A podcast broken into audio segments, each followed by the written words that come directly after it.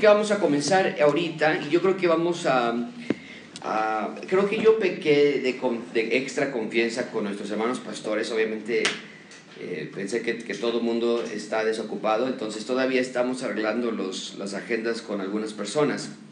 Pero eh, vamos a por lo menos tener dos cursos o dos módulos de, de este, interpretación bíblica y este curso, muchas gracias Beto, este curso es específicamente este, de un muy buen libro que yo, que yo encontré hace algunos años y que eh, nos lo recomendaron en el seminario, se llama Preguntas y Respuestas sobre cómo interpretar la Biblia, está aquí, es un muy muy buen libro, eh, este, básico, pero, pero muy, muy interesante. Entonces pueden ustedes comprarlo después, porque nada más vamos a cubrir muy poquita parte de este libro, pero, pero ustedes lo pueden comprar después y, y, lo, pedírselo a, a Francisco para que lo puedan ver después ustedes también.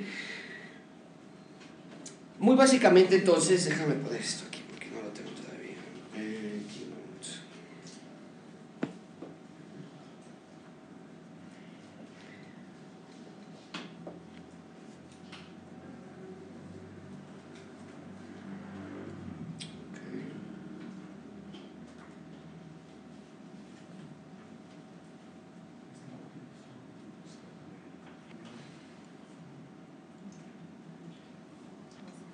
Ok, bueno. Yo creo, eh, una de las cosas que hicimos Rebeca y yo antes de llegar a México fue visitar iglesias en los Estados Unidos para recaudar fondos para llegar aquí a la Ciudad de México y participar en la plantación de gracia abundante. Nos tocó visitar más o menos cerca de 104 iglesias en los Estados Unidos.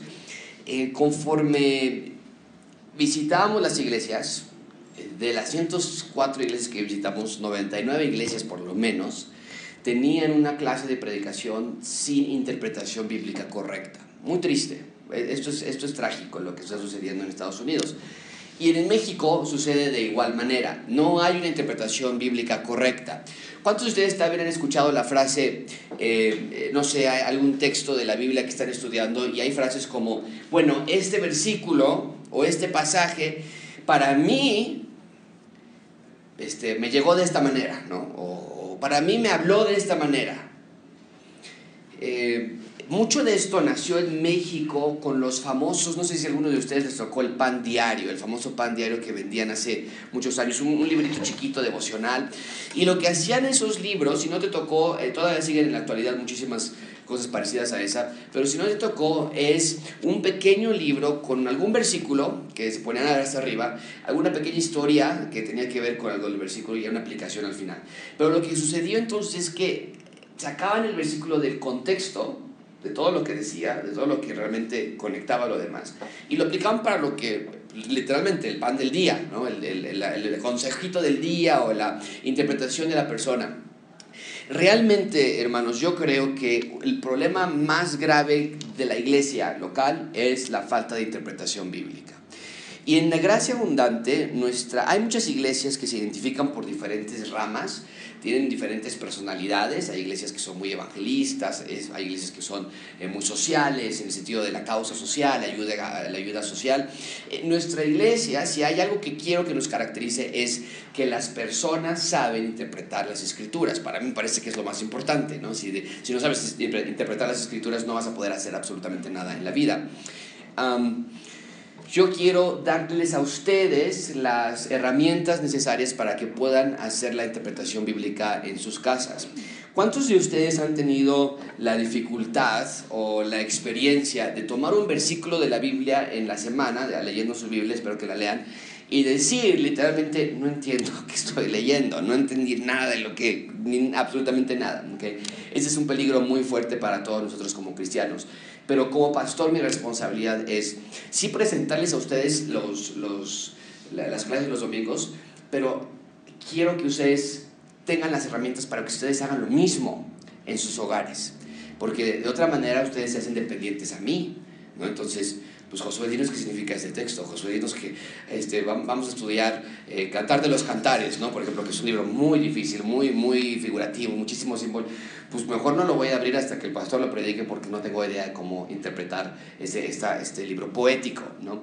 Eh, entonces yo no quiero que gracia abundante eh, ocurra de esa manera. Sin embargo, déjame darte un, un muy breve consejo si tienes esas notas, empieza, empieza a ver esto porque a mí me ayudó muchísimo en cuanto a interpretación bíblica. Yo no sabía nada de interpretación bíblica. Mi esposa y yo salimos de la Ciudad de México. Yo sabía todas las historias de la Biblia, o la mayoría de historias de las Biblias, como los niños de nuestra iglesia se las van a saber. Yo sabía la historia de Jonás, y sabía la historia de Pedro, y sabía la historia de Pablo, pero nunca hizo una conexión en mi vida. Cuando yo salgo de México, lo único que yo quería hacer era no ser un cristiano. Yo recuerdo poner eso en mi calendario y decía, no ser un cristiano, Josué, no caigas en eso. Y cuando yo hablaba de eso era por la, por la fragilidad del cristianismo que yo había visto en mis en mi, en mi, iglesia y era terrible todo lo que había allí.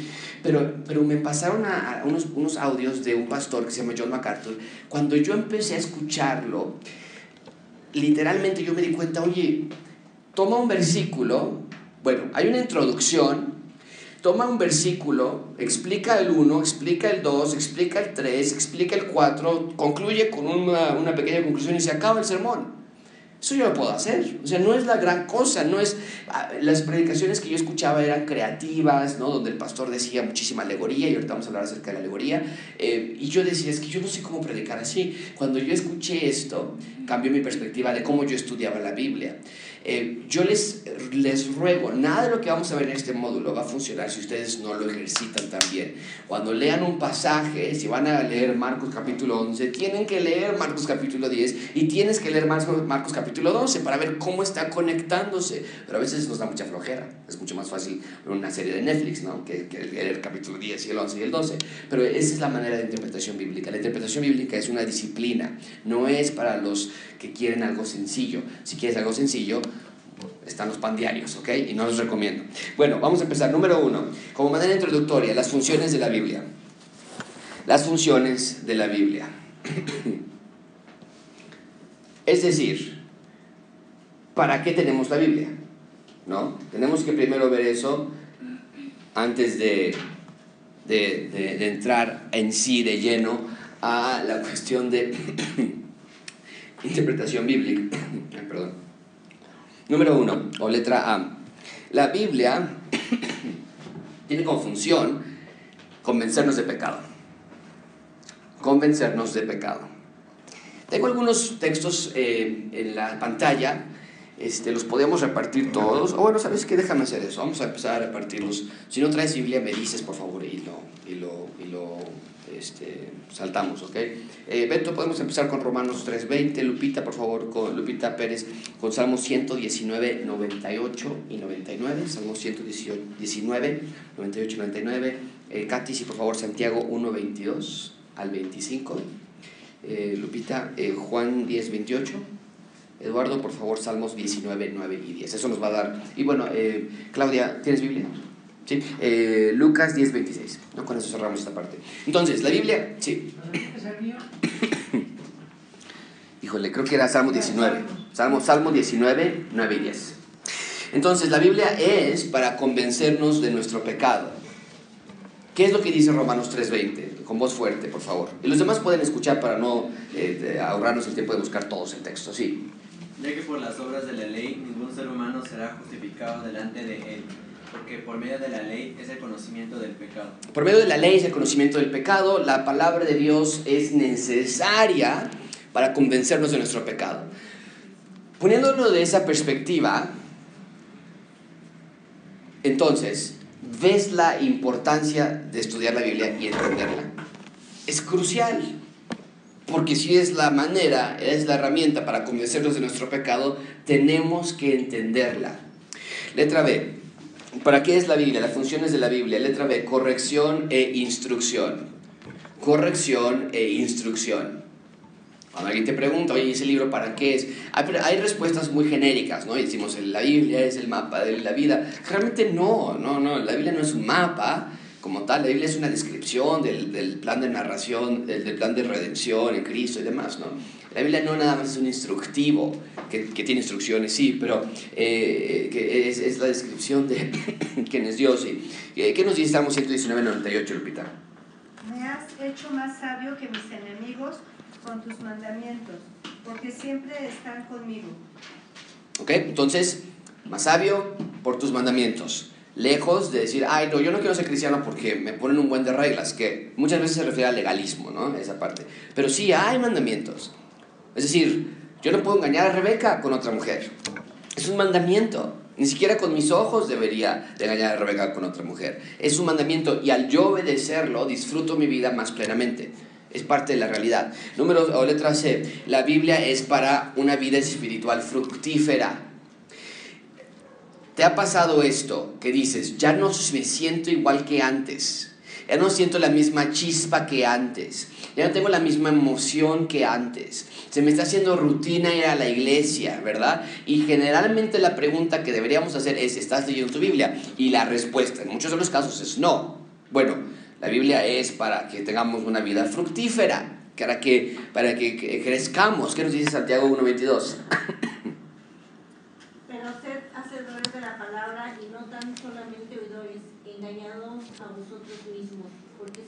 Es oidor de la palabra, pero no hacedor de ella, este es semejante al hombre que considera en un espejo su rostro natural, porque él se considera a sí mismo y se va, y luego olvida como era. Mas el que mira atentamente en la perfecta ley, la de la libertad, y persevera en ella, no siendo oidor de la sino hacedor de la palabra, este será bienaventurado en lo que hace. Entonces, la palabra de Dios dice, ah, sean, sean hacedores de la palabra. Si quieren vivir fructíferamente, pues tienes que hacer lo que, lo que estás leyendo.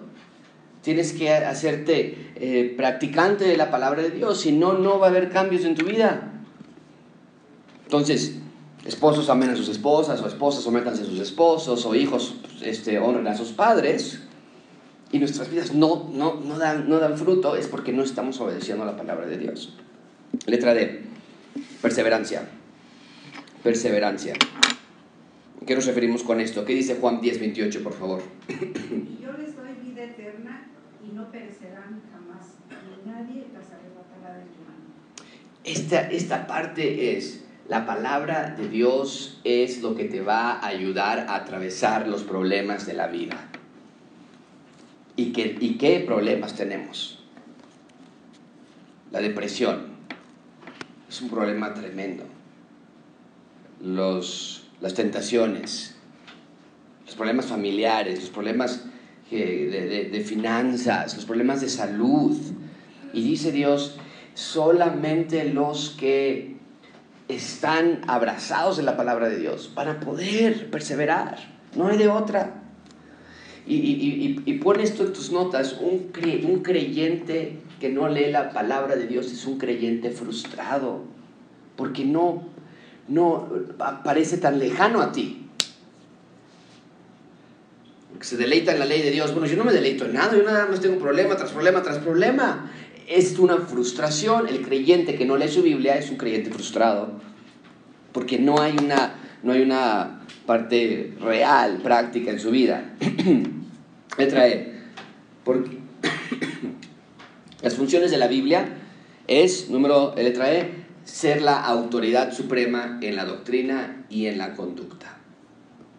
Autoridad suprema. Amigos, no hay nada más importante que la Biblia. La tenemos que estudiar, la tenemos que meditar, la tenemos que aprender, la tenemos que entender, la tenemos que defender. No hay nada más importante que la Biblia. No hay serie de televisión, no hay amigos, no hay grupo, no hay música, no hay nada que se le pueda comparar. Ese es nuestro suero, porque, y, es algo que he estudiado en Marcos, a lo largo de lo que hemos visto, el ser humano, y, espero que puedan ver esto en Marcos, el ser humano ya no puede ser ser humano. Ya no podemos ser ser humanos porque el ser humano fue creado a imagen y semejanza de Dios. Pero a partir de la caída ya no podemos ser la imagen y semejanza de Dios. Somos la imagen y semejanza de quién? ¿De quién? De Adán, sí, claro, pero dice el Señor Jesucristo, si vuestro padre fuera Moisés, harías las cosas que Moisés les mandó. Ustedes son hijos de quién, dice Jesús, del diablo. Porque las cosas que su padre hace, ustedes las están haciendo. Estamos hechos ahora, o, estamos ahora imitando a nuestro padre Satanás. Somos hijos de ira, hijos de desobediencia, dice Efesios. Entonces, aquí la parte importante que tenemos que entender es: sin la palabra de Dios no podemos ser seres humanos plenamente. Otra vez, no podemos. Tú no puedes ser un buen esposo. Tú no puedes ser un buen padre. Tú no puedes ser una buena esposa, un buen hijo. Porque estás diseñado para caer. Hay algo interno que se llama naturaleza pecaminosa, a menos que la palabra de Dios nos limpie y nos, y nos, y nos transforme. Entonces es la parte de la autoridad. ¿Qué dice Lucas 10:26?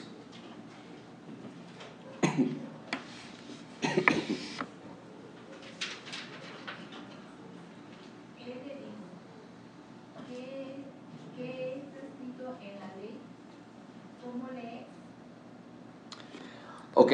Y, ahí hablando el Señor Jesucristo acerca de la importancia y la autoridad que tiene la ley, ¿no? Entonces estamos haciendo referencia a la importancia que tiene la palabra de Dios en nuestras vidas. Me gustó mucho este, esta cita textual, se las voy a dar si las quieren ustedes apuntar, está bien. Dice, la escritura es el cetro real por el cual el Rey Jesús gobierna a su iglesia. Me pareció muy interesante esa frase. La escritura es el cetro real por el cual el Rey Jesús gobierna a su iglesia. Lo dijo John Stott.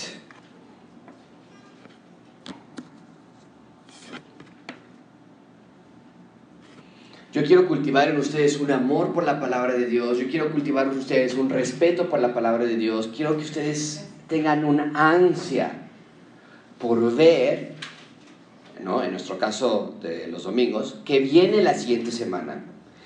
Quiero que ustedes lean el texto que viene la siguiente semana y que se reten ustedes mismos en ver qué pueden encontrar y cómo se conecta con lo demás. Y que ustedes disfruten, que ustedes interactúen de esa manera. Esa es, la, esa es mi meta como pastor. Eh, y espero que ustedes lo hagan de esa manera. Es nuestra autoridad máxima en todos los aspectos de vida. ¿Alguna pregunta hasta aquí? Letra 2. Letra 2, ¿eh? Número dos, recomendaciones para lidiar con textos difíciles. ¿Hay textos complejos en la Biblia? Sí, sí los hay. Trata de leer Apocalipsis sentado en una, más en una, en una este, este tomada de café. Y tengo estas notas en PDF, si algunos los quiere que se las envíe, las pueden enviar.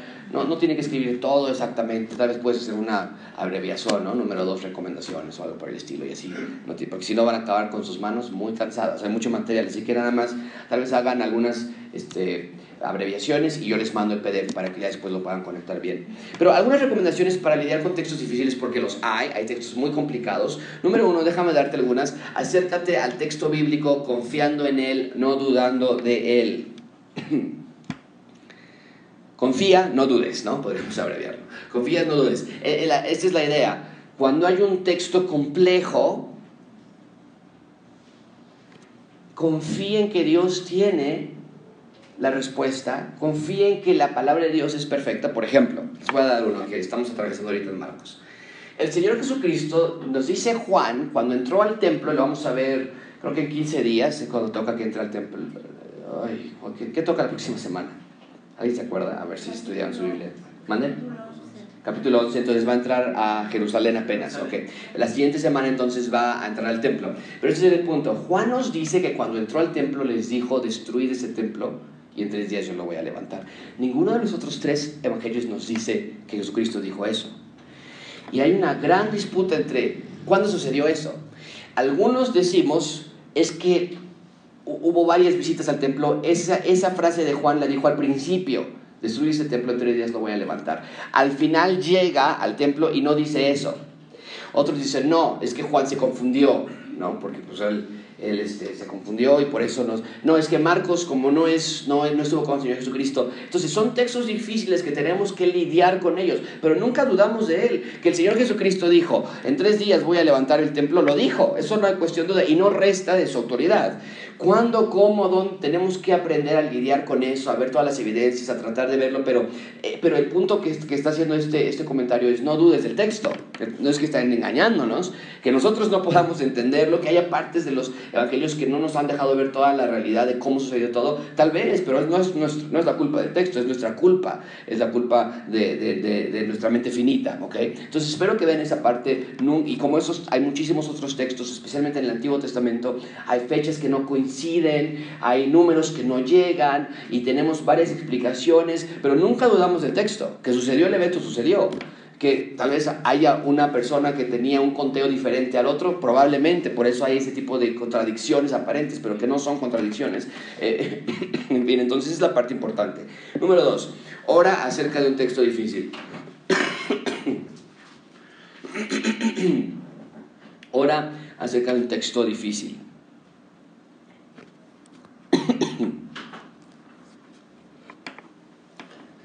Cuando hay dificultad. Número tres, busca consejo.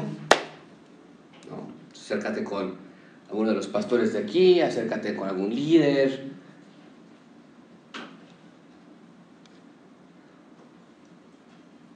No todos lo sabemos, ¿no? Entonces yo cuando empezamos con la serie de Marcos, por ejemplo, eh, tenía yo cerca de seis o siete diferentes comentarios que yo constantemente corría y acudía para ver qué cada uno decía. Al paso del tiempo, esto es lo hermoso, al paso del tiempo ya no los empiezas a necesitar más, el Espíritu Santo te va ayudando, te va guiando, empiezas a ver cómo va la secuencia. Eso es lo, hermoso de la predicación expositiva. La predicación expositiva es secuencial, es versículo a versículo, y ya una vez que, que, vas en el tren, ya vas más, mucho más fácil. Yo diría, eh, uno, malo mucho, uno y medio comentario que a veces me gusta el exegético más que nada revisar, pero de fuera nada más regreso para ver si no estoy diciendo una tontería o alguna herejía por allí, a ver si no es algo eh, fuera de lo, de lo que otros hombres de Dios ya han visto, no estoy inventando algo, no estoy poniendo algo en el texto, pero nada más es para revisar que no estoy haciendo algo malo, pero, pero es igual con nosotros, tenemos que acercar con otras personas que tal vez ya han cursado esa, ese viaje. Número cuatro, estás, que estés dispuesto a dejar un texto a un lado para su examinación posterior. Ahí decía examinación, no es examen. Entonces a veces es mejor decir, mira, voy a revisar este texto después y eh, tal vez alguien te pregunta un texto muy difícil que tú no sabes, no tenemos por qué inventar, no tenemos por qué avergonzarnos, simplemente dice, sabes qué, déjame checarlo, lo voy a preguntar, no tengo las respuestas de todo, pero hay respuestas, ese es el punto, hay respuestas de todo, de todo. Hay libros enteros que se escriben nada más. Por ejemplo, estoy a punto de leer un libro entero acerca del el ascenso del Señor Jesucristo al cielo. Todo un libro, 400 hojas, de qué significa y qué efecto tiene, de algunos cuantos versículos nada más. De todo hay respuestas, de muchas variantes, de muchas opciones. Entonces nunca te sientas solo de que, híjole, ahora sí me dieron en esta pregunta y nadie jamás va a tener. No, sí hay respuestas, tenemos que preguntar y algunas otras personas. Muy bien, ¿alguna pregunta hasta aquí? ¿Vamos bien? Letra, oh, bueno, yo con la letra, le hubiera puesto letras mejor. Número 3, la interpretación bíblica en la Biblia. La interpretación bíblica en la Biblia.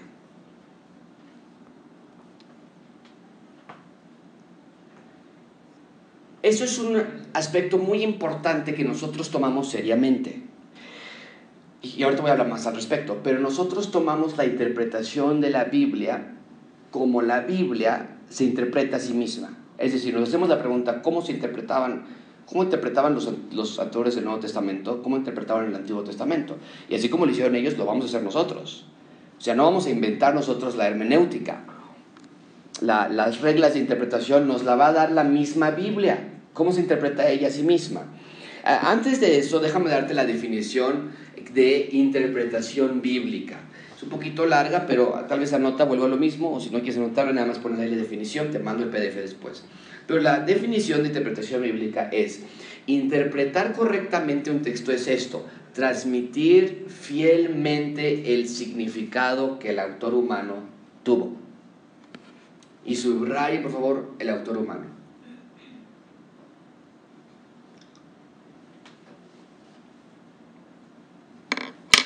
Interpretar correctamente un texto es transmitir fielmente el significado del texto que el autor humano inspirado comunicó a su audiencia original, pero sin olvidar la intención divina.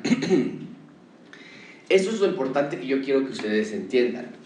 Y lo he dicho varias veces en las predicaciones, ¿no? La Biblia no fue escrita para los mexicanos. Tenemos que entender eso. La Biblia no fue escrita en una cultura mexicana. La tarea de nosotros es esta. Y si lo puedes poner en tus notas de esta manera es, ¿qué entendió la audiencia original? Eso es lo que nosotros queremos obtener. Y obviamente, bueno, ¿qué entendió la audiencia original? Porque ¿qué es lo que quiso decir el autor original? Eso para mí es crucial que ustedes lo entiendan. La interpretación bíblica va ligada constantemente, solamente va ligada de este, la intención original del autor. Uy, está muy fuerte allá abajo, hay que decirle que le baje, por favor. No, Lalo, por favor. Deja ponerlo así. Vamos a ver, porque a veces no funciona la, la televisión. Pero una interpretación correcta va invariablemente a traer la intención original del autor. Una interpretación incorrecta va a tener la, interpretación, la intención propia y actual del predicador. Para mí quiere decir esto. Yo le entendí esto. No, pues espera, pero no, no es de que yo le entendí eso, es qué es lo que quiso decir el autor, ¿no? Siempre va a ser incorrecta la interpretación bíblica a menos que sea la intención original del autor. ¿Y cómo sabemos cuál es la intención original del autor? Vamos a darles algunos principios en unos momentos. Pero eso es muy importante.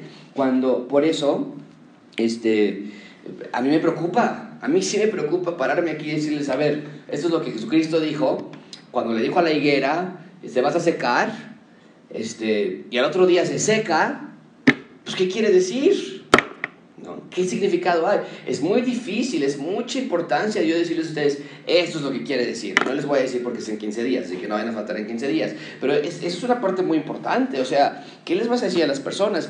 Pues, pues yo creo que esta, eh, por ejemplo, la embriaguez de Noé es un ejemplo clásico eh, acerca de qué significa ese texto. Cuando sale Noé del arca de Noé y se embriaga y está ahí fuera, es un altar, pero se embriaga después. Eh, y, los hijos cubren la desnudez de su padre y todo eso. ¿Qué significa todo eso? Bueno, hay una infinidad de interpretaciones. No, pues significa que la sobriedad, la espiritualidad, Dios quiere cultivarla en tu... Nosotros decimos, ¿de dónde sacas eso? O sea, eso no, no puedes poner en un texto algo que no dice. No es emborrachó, punto. Eso es lo que identifica, porque eso es lo que Moisés quiso decir cuando lo escribió. La intención de Moisés es mostrar la falla humana. Ese es el punto principal de, de, de, de decir que no es emborrachó al salir del, del, del arca de Noé. Y eso es lo que significa. No vamos a agregarle más. De que cuando te confías de más, entonces por eso caes. No, vea la intención original. ¿Por qué Moisés puso esta historia allí? ¿Por qué Marcos puso esta historia aquí? Y dáselas a las personas, ¿ok? Muy importante. Bueno, ¿qué le traíamos? Eh, ¿Qué es la interpretación? Apenas la definición, ¿verdad? Ok, así la definición. Bueno, eh, entonces, esa es muy importante para mí que ustedes comprendan. Eh, intención original. Intención original. ¿Cuál fue la intención del autor? Letra B. Vamos a ver el uso del Antiguo Testamento en el Nuevo Testamento. Porque se hace mucho. Esta parte no la escriban, nada más tengan ustedes por ahí, vean, tal vez escriban algunas palabras clave, ¿no? No quiero que se pierda la explicación por estar pegados a, la, a las hojas. ¿Cómo usaban el Antiguo Testamento eh, los autores del Nuevo Testamento? Número uno, los autores del Nuevo Testamento citan al Antiguo Testamento como testimonios fidedignos de las intervenciones y comunicaciones anteriores de Dios. ¿Qué nos quiere decir eso? Bueno, que, a ver, ¿qué dice Mateo 12:40? ¿Con quién nos quedamos? Con Claudia. Eh, lo tenemos ahí atrás, eh, Rosa, sí, ¿verdad? Sí, ¿me puedes regalar? ¿Tiene Biblia? Sí. Mateo 12, 40. Eh, acá, este, creo que ya no hay más. Hasta ahí nos quedamos, nada más es un texto en esta sección. Mateo 12:40. Entonces, ¿cómo ocupaban los, los, los autores del Antiguo Testamento, el, el, del Nuevo Testamento, el Antiguo Testamento? ¿Qué nos dice Mateo 12:40? Escuchamos en voz alta. Porque como estuvo Jonás en el vientre del pez tres días y tres noches, así estará, así estará el Hijo de Dios en el corazón de la letra tres días y tres noches. Entonces, ¿Cómo tomaron el Antiguo Testamento? Pues si dice el Antiguo Testamento, tres días y tres noches Jonás estuvo ahí. Fueron tres días y tres noches. Es algo real. No fue simbólico, no fue literal, este, perdón, no fue alegórico, no fue metafórico, es, fue literal. Entonces así lo toman los autores del Nuevo Testamento, así nosotros también lo tomamos. ¿En cuántos días creó Dios los cielos y la tierra? Pues en seis. O sea, pues, es imposible, Josué. Es que es lo que dice el texto y así nosotros lo tomamos. ¿no? Número, número dos. Los autores del Nuevo Testamento respetaron los contextos de los pasajes que citaron. Respetaban el contexto. Ahora, aquí déjame hacer nada más una, un paréntesis tenemos, porque aquí acusan a muchísimo, por ejemplo, cuando yo asistí a, mi maestría en, un seminario en Florida, no fue en, con John MacArthur todavía, pero cuando yo asistí a un seminario, hacían mucho énfasis en esto. La predicación expositiva no es correcta o no es la única, porque los autores del Nuevo Testamento agarraban porciones del Antiguo Testamento de manera arbitraria. Entonces, tú tienes en Mateo capítulo 1, si no mal recuerdo, cuando eh, cita la profecía de Oseas, mi hijo saldrá de Egipto. Y la idea es de dónde, quién le dijo a Mateo que eso significaba eh, que cuando así como Israel salió de Egipto, así también Jesús iba a salir de Egipto. ¿Quién le dijo eso a Mateo? Está alegorizando, nos dirían. Pero este es el problema. Olvidamos que los autores que escribieron el Nuevo Testamento, a diferencia de tú y yo, ellos fueron inspirados por el Espíritu Santo para darle significado a textos que tal vez nosotros no podríamos haber entendido. Y mucha atención, cuando el Antiguo Testamento se escribió que saldría del hijo, de, que, que Israel salió de Egipto, para ellos eso es lo que significaba. Ellos no veían que Jesús iba también a salir de Egipto un día. Para ellos estaban cortos hasta ese punto, hasta que Mateo abrió la cortina para decir que creen. También es como cuando Jesús salió de Egipto porque lo estaban persiguiendo los Herodes y querían, querían matar a los bebés. De la misma manera, él, hace esta conexión, pero no es de manera arbitraria. Ahora, la, la mayoría de otras ocasiones, eh, respetan los contextos de manera como nosotros lo hacemos también. Eh, Pedro lo vuelve a hacer en, Hechos, donde cita una profecía de Joel, que, sus hijos, que los hijos de Israel van a profetizar y, y demás. Eh, y hay partes de la profecía que aún no se ha cumplido, pero esas son las excepciones. En la mayoría de las ocasiones los autores del Nuevo Testamento citan al Antiguo Testamento de manera contextual, guardan esa parte del contexto. ¿Ok? Número 3. Los autores del Nuevo Testamento emplearon el Antiguo Testamento de manera tipológica y mesiánica, tipológica y mesiánica.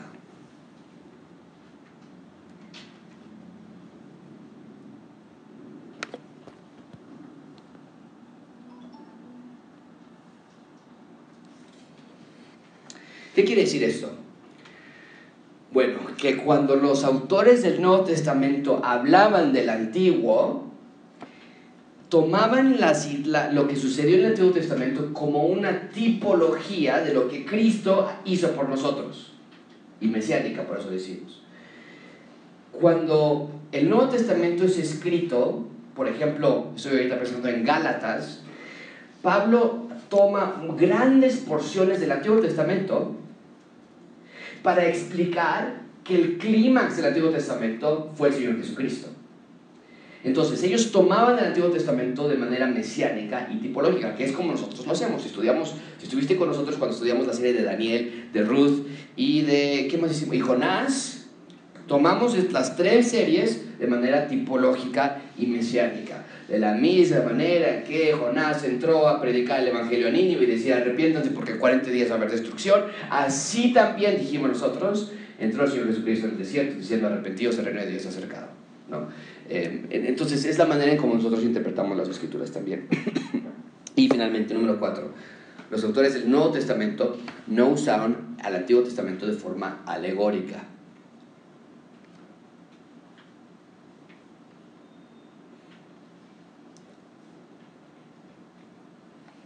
Nosotros tampoco. Estamos peleados con la alegoría. Nuestro sistema de interpretación es literal, es gramática y, e, e histórica. Literal porque es lo que dice el texto. Gramática porque vamos al idioma original. E histórica porque vemos el contexto que hay ahí. cuando fue escrito en el momento. Alano, creo que andan buscando a alguien, nada más checa, checa, ¿no? Por favor, creo que andan buscando a alguien ahí. Número cuatro, principios generales de interpretación. Principios generales de interpretación.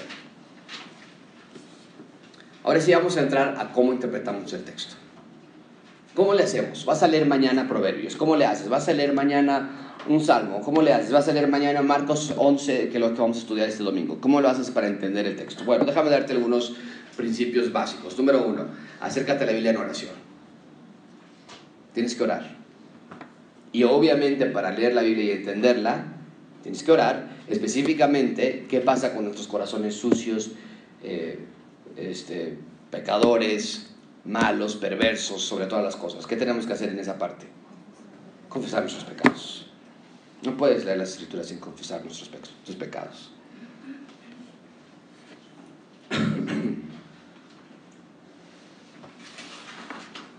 Entonces, oye, es que no le entiendo este texto, es que no le entiendo a la Biblia. No, yo, mira, no sé qué pasa, pero dormí 10 horas anoche, pero leo la Biblia y me da sueño.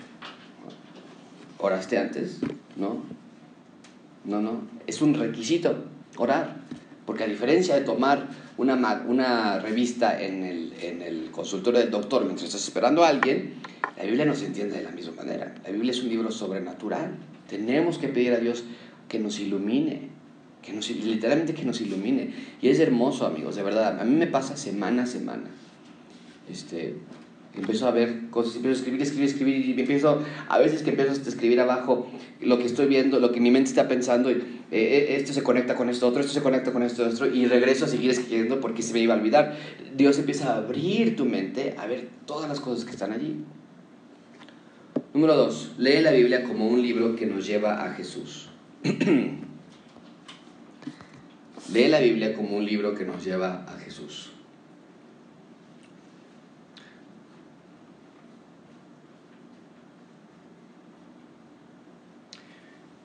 Déjame decirte esto. Nunca, nunca leas la Biblia de una manera moralista. Nunca lo hagas. Va a ser el peor peligro. Voy a leer mi Biblia hoy para que me vaya bien. Para que Dios me vea. Voy a leer mi Biblia hoy para ver qué es lo que Dios quiere que yo haga hoy. Porque la Biblia no se trata, vuelvo a lo mismo, sí, tiene mandatos, ya te dije, no, yo no tengo que, yo no puedo engañar a mi esposa, la Biblia me diga que no, pero yo no abro la Biblia con la intención de encontrar la regla para que me dé el favor de Dios. Tienes que leer la Biblia buscando al Señor Jesucristo. Te voy a contar esta historia. Había dos hombres caminando de regreso después de la resurrección del Señor Jesucristo. Dos hombres caminando de regreso hacia sus, hacia sus eh, comunidades. Iban cabizbajos, tristes, porque ellos decían, pues es que pensamos que era el Mesías. Pensamos que era el Mesías y, y, estaban platicando, se acerca una tercera persona, no la reconocen a esa tercera persona y le dicen, y le esta tercera persona le dicen, ¿por qué estás, tan triste? Y estos dos le dicen, ¿por qué no has escuchado lo que está pasando? Crucificaron al que pensamos que era el bueno, era el Mesías y, y, y aparte, ¿qué crees? Se robaron el cuerpo. Y unas mujeres andan diciendo que se resucitó. No, es que eso está de locos, está de locos. Y entonces esta tercera persona dice la Biblia, Lucas capítulo 24, que abre las escrituras comenzando desde Moisés, es decir, Génesis, pasando por la ley y los profetas, y dice el texto que ellos pudieron ver cómo es que todas las escrituras decían que era necesario que el Cristo padeciera de la manera que padeció. Y después los discípulos dicen, cuando nos estaba leyendo las escrituras, nuestros corazones ardían y para mí es muy importante eso, porque la clase de lectura bíblica que tú debes de tener es la que arda en tu corazón por ver al Señor Jesucristo revelado allí. ¿no? Y ahora estamos en un ejercicio muy hermoso de eso. Pero cualquier otra lectura es una pérdida de tiempo. ¿no? Este, ya me llegó el, versículo del día, como lo decía el otro día. ¿no? Ahorita me lo he hecho. Oye, espérate, esto no es vitamina C. No, O esto, no, esto no, es, no, o sea, no va por ahí. Esto es algo dicho, no me la tengo que tomar, yo lo necesito para ver a mi Señor Jesucristo revelado en las Escrituras. Es algo muy importante para mí. Número tres, dejemos que las Escrituras interpreten a las Escrituras.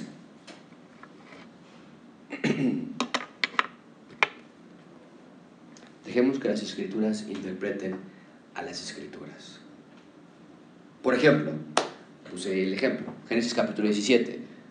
Dios le dice a Moisés, todos los, todos los, hijos de Dios tienen que ser circuncidados, todos los varones, la circuncisión al octavo día. Es la ley. Dice 1 Corintios 7, no, la circuncisión no es de carne, la circuncisión es de corazón. Los verdaderos judíos son, bueno, pues ¿cuál es cuál? O sea, entonces, ¿qué hacemos? Dejamos que las escrituras se interpreten a sí mismas. La ley fue cumplida en Cristo, dice Pablo, ahora la circuncisión no se va, ¿eh? Pero ya no es una circuncisión externa, la circuncisión ahora es interna. El Señor Jesucristo ahora transforma tu corazón para que la evidencia de que eres parte del cuerpo de Dios no nada más sea una circuncisión externa, ahora sea una evidencia interna que dé cambios externos. Entonces ves cómo la escritura no se contradice, nada más dejas que se complemente y que se interprete una con la otra. Número cuatro, medita en la Biblia. Medita en la Biblia. Esto es foráneo para todos nosotros. Foráneo. Es una práctica olvidada la meditación bíblica, ¿eh? no la meditación de otras cosas la meditación bíblica. Es más, tú lees un libro de 300 páginas, en tres meses dime de qué se trata. Te prometo que no vas a poder dar más que dos oraciones al respecto. Porque no tenemos la rutina de meditar, de seguir masticando lo que leímos, para que realmente se impregne en nuestro corazón. Bueno, que leas un libro no importa si te olvide, pero que leas la Biblia y no la medites sí trae repercusiones muy, muy graves. Entonces tú lees Salmo 1 y dices el que, eh, eh, bienaventurado el hombre que medita en la ley de Jehová de día y de noche y cierras la Biblia y te vas sin llevarte ese texto contigo y estar todo el día recordándole qué, qué, qué leí hoy, porque para el final del día ya no te acuerdas que leíste en la mañana, pero lo estás llevando contigo y estás yo quiero ser ese hombre. Señor, ayúdame a meditar. Qué hermoso es tu ley. Y, la ley que nos has dado es para nuestro bien, Señor. Gracias. Y a las 3 de la tarde regresas y, oye, Señor, es que de verdad no puedo. Es exacto como, como dice el salmista, es como miel la ley. Claro que por eso tengo que meditar en ella. ¿Y qué, es, qué hay cosas que están robando tu atención? ¿Qué, qué serán? Ah, ah, lo del trabajo. Todo, toda la mañana estuve. Entonces estás meditando constantemente en las escrituras. Al final del día, no nada más vas a acordarte que, leíste, al final del día será parte de ti para siempre, para siempre. Bueno, número 5, acércate a la Biblia con fe y obediencia. ya habíamos leído Santiago 1.22, sé hacedor de la palabra. Entonces, tú no puedes leer la Biblia y dice, este, no sé, no airaos. Y cierras tu Biblia y dices, ay, pero es que qué pedante es mi esposo, eh. No, pero hoy nada más de acordarme lo que me hizo ayer este chamaco. No, no, no. Eh, es una bofetada ante la, ah, para Dios, ¿eh? Es una bofetada. O sea, pues, ¿de qué se trata? De una humillación completa. Y decir, Señor, basta ya. O sea, aquí, rompe este corazón duro, que lee que no me debo airar y voy a enojarme inmediatamente. Es más, estoy planeando estar enojado toda la semana por lo que me hizo. Ya planeé mi venganza y la revenganza y la que cuando ya, ya, ya tengo todo listo. Y, esto, esa clase de lectura es terrible, hermanos. Número 6, date cuenta del género literario que estás leyendo. No es lo mismo este, instruye al niño en su camino y aun cuando fuere viejo no se apartará de él, a creer en el Señor Jesucristo y será salvo. No, estamos hablando de lo mismo, aunque los dos parecen muy son muy parecidos. Oye, pero si yo llevé a mi hijo a la iglesia, yo hice iglesia en casa, ¿por qué no? Si la Biblia dice, No, pero espérame, es un proverbio. Y los proverbios se interpretan diferentes de una narrativa o de una epístola. Creo que el Señor Jesucristo será salvo. Entonces se interpretan de manera distinta. Ve esa realidad. ¿En qué género estás? ¿En qué género literario? No es lo mismo que David le cortó la cabeza a Goliat a decir eh, Pablo, este, resistir al diablo y huirá de vosotros. No es lo mismo, son dos totalmente diferentes narrativas. Una es narrativa, otra es epístola y se interpretan de manera diferente. Número 7. Cuida el contexto histórico y cultural. Cuida el contexto histórico y cultural.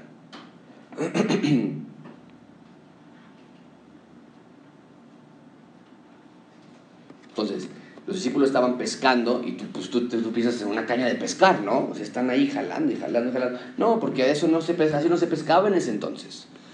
Entonces, ah, bueno, es diferente, ¿verdad? Sí, claro que es diferente. Cuida esas partes de, de, ver el contexto histórico, el contexto cultural. Número 8, presta atención al contexto. Que es lo que estábamos diciendo. Oye, pues yo no le entiendo si, si entró Jesús o no entró Jesús. Bueno, pues lee antes y lee después.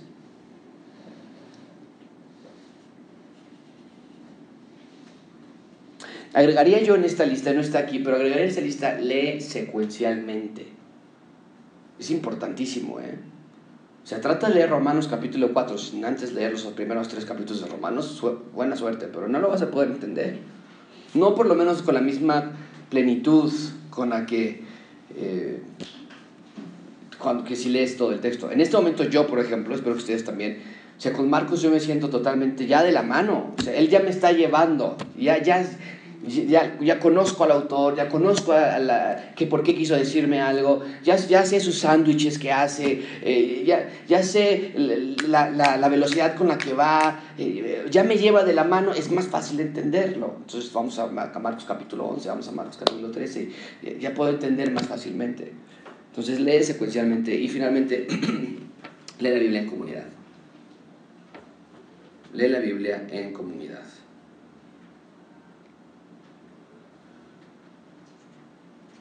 ¿Qué es lo que estamos haciendo en los grupos de misiones, eh, comunidades misionales o dos y tres, que espero que ustedes ya sean una parte de ellos, si están en una comunidad o, o aquí o en la, iglesia generalmente, explicaciones expositivas. Y, déjame decirte una cosa, eh, es algo muy hermoso, de verdad, que estemos en una iglesia donde se enseña la Biblia de manera secuencial porque no todos tienen ese privilegio. Yo crecí con inglés donde era, vamos a hablar hoy de chisme, la semana que entramos a hablar un poquito de Juan y ahora vamos a hablar un poquito de esto. Te desconectas muchísimo. Pero cuando lo haces de manera secuencial es muy, muy, muy hermoso. Bueno, pues...